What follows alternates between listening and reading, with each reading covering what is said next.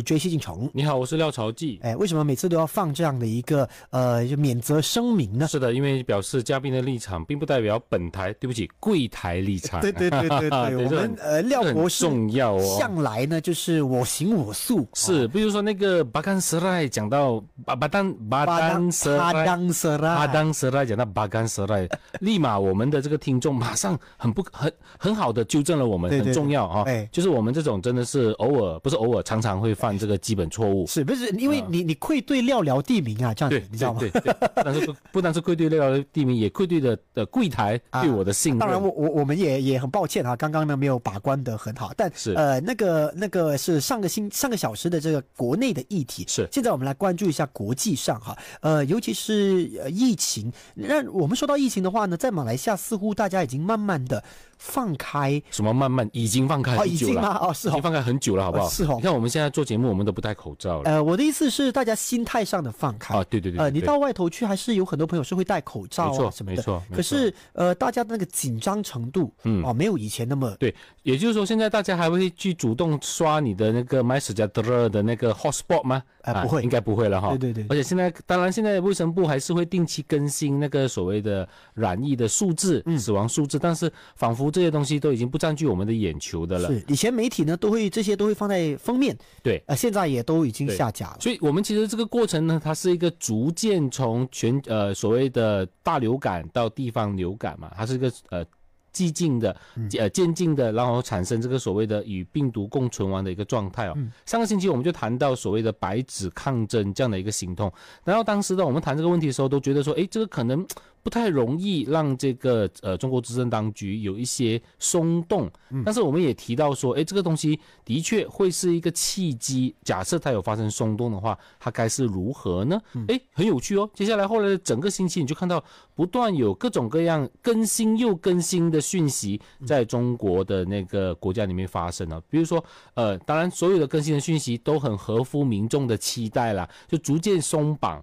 然后甚至呢，慢慢要过渡到这个所谓的与病毒共存亡的情况。当然，在中国的那个最关键的术语就是是否放弃动态清零哈。官方是没有说啊。目前呢，官方有了一个新十条，也就是在昨天的时候，国务院公布了一个新十条的这样的一个防疫措施里面，就十个条文。对，现在十个条文，这十个条文里面呢，就已经不再提动态清零。哎，这是个非常重要的政治讯息哦。哦。因为我们知道，呃，中国都是这样的嘛，就中央。将有一套的这个政策的这个宏观的叙事，然后这宏观的叙事呢，就表达了中央对于这个事情的基本态度。然后接下来地方就会根据这样的宏观叙事制定自己怎么样去呼应它。所以之前原来的疫情呢，有所谓的二十条放放松的这样这样的一种条例，但是呢，地方上又又发现到你还没有说不可以动态，你还没有说放弃动态清零啊，所以他到了地方上，他他执行的时候就有所谓的层层加码，就看起来中央是一个步调，地方又是。另外一个步调，所以引起整个民众非常大的那种就是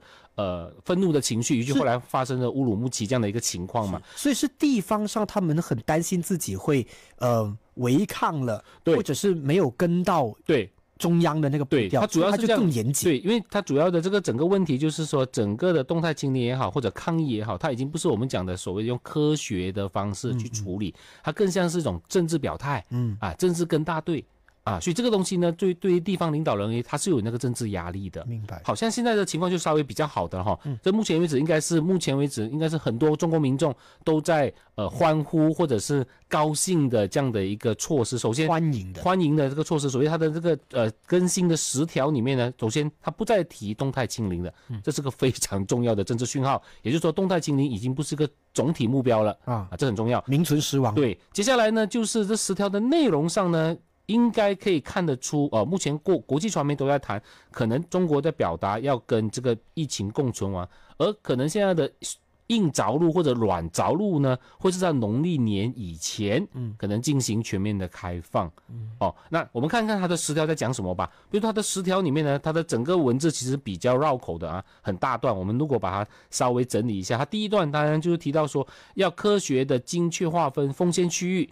不要任意的扩大高风险区，那当然就指的就是地方政府。当然你要去断定，呃，染疫的人和你扩大这个这个这个小区的时候，到底是呃只限定在那那栋楼，还是整个小区啊？不要不要爱不爱就整个区划掉。对对对，之前都是一刀切嘛，之前都是一刀切，动不动就整个整个区甚至整座城市都给它进入那个。呃，按下暂停键啊！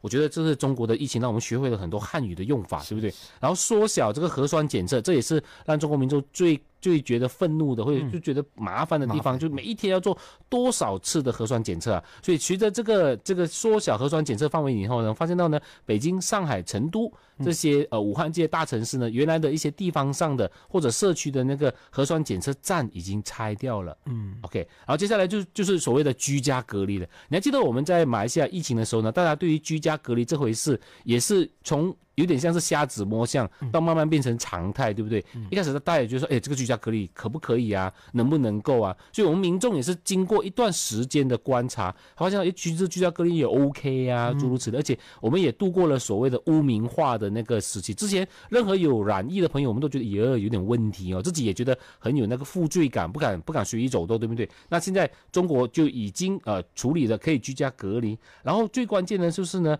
呃，要落实高风险区快封快解，也就是只要你五天没有跟没有新感染者就要解封，这个有点难了哈。随着你这个全面开放以后呢，一旦你有感染感染数字以后，你要让它下应该是有点难，因为从我们的经验里面，我们也知道它一定会是去到一个高峰，然后再慢慢往下掉。而目前中国的这个疫情数字还没有去到高峰，对吧？然后呢，更关键的是，我觉得是它后面的第六项和第七项。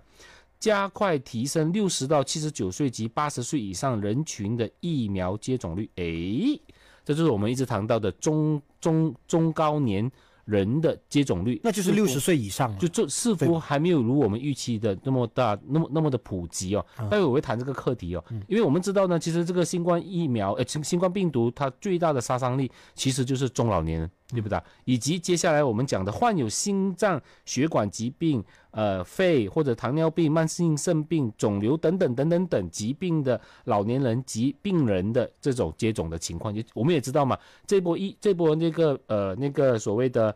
呃，病毒扫扫过来的时候呢，有一些基础病的朋友，往往都是深受其害的。所以，他中国官方特别要谈这个课题的时候，你就发现到，可能在这两个这两个人群的接种率是还没有达到普及的。所以，我觉得他们现在其实在跟时间赛跑了。嗯，当然，后面的两项呢，就直接回应这个之前我们看到的乌鲁木齐的惨案呢，就是严禁以各种方式封堵消防通道、小区内外大门等等等，确认民众出外就医及呃紧急逃避。呃，渠道的通畅，对吧？然后要求各地落实科学防控这些这些问题哦，也包括学校的线上教学和线下教学啊，诸如此类的。所以你看完整个东西，那当然讯息是正面的，有点像我们之前啊开始要放宽的时候就开始说，好了，那只要一切没有呃，然后我们也不需要那么紧绷，只要有一些良好的改变，像数字有降低啦，或者是三四天没有了新的呃感染数字，那就可以快快的解封，因为他们的目标已经从清。零转移到正常生活，没有，他现在先要跟病毒共存，共存对，然后接下来才到正常生活。这个这个必经的过程，全球都已经差不多都已经到了正常生活的阶段了。我们先前是和病毒共存完，那病毒共存完它有两个特点啊。目前我们在这也是接下来我们观察中国的当下社会所所会发生的一些我们会看到的一些情况。第一是高的感染率，嗯，绝对会飙高。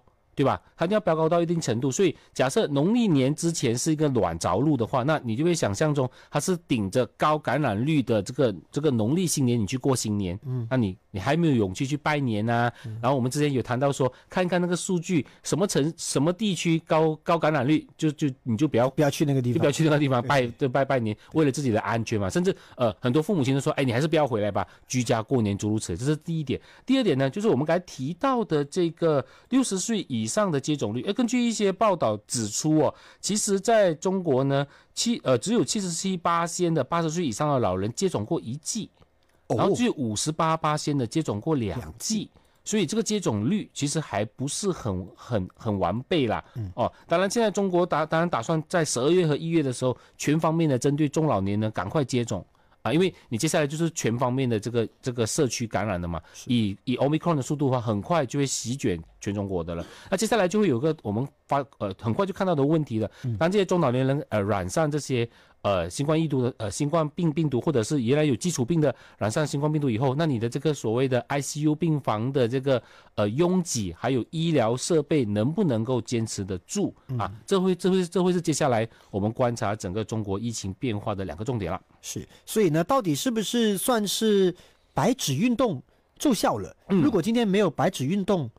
就不会有这样的改变吗？你你怎么看？嗯，这个问题呢，也是大家都在讨论的。因为按照我们理解的那个中国的体制哦，它对于这种社会抗争运动，它比较不倾向于直接回应。哎，对对啊，因为你回应了，那你就让民众觉得说，哎，抗议有效哦。哎，下次我们也这样哦。抗议有效哦。现在这个这个也是中国网民现在一直在一直在耳语传的，就说，哎，看来我们民众还是要抗议，因为抗议的确政府能够马上做出回应啊。我觉得这个暗示。已经变成明示的了，所以这个对于接下来我们观察中国社会的这个变化，也添加了一个新的变数。嗯，也就是说，过去呢都是倾向于以这种，就是说，呃，就是让执政党去解决问题吧，啊，这些社会矛盾啊，社会的这些议议题啊，呃呃，不太适合用这种所谓的游行啊、示威啊、公众发声啊，然后呃呃以得到解决。而这次的白纸抗争仿佛达到了一定的效果。嗯，明白。它会不会是一种所谓的？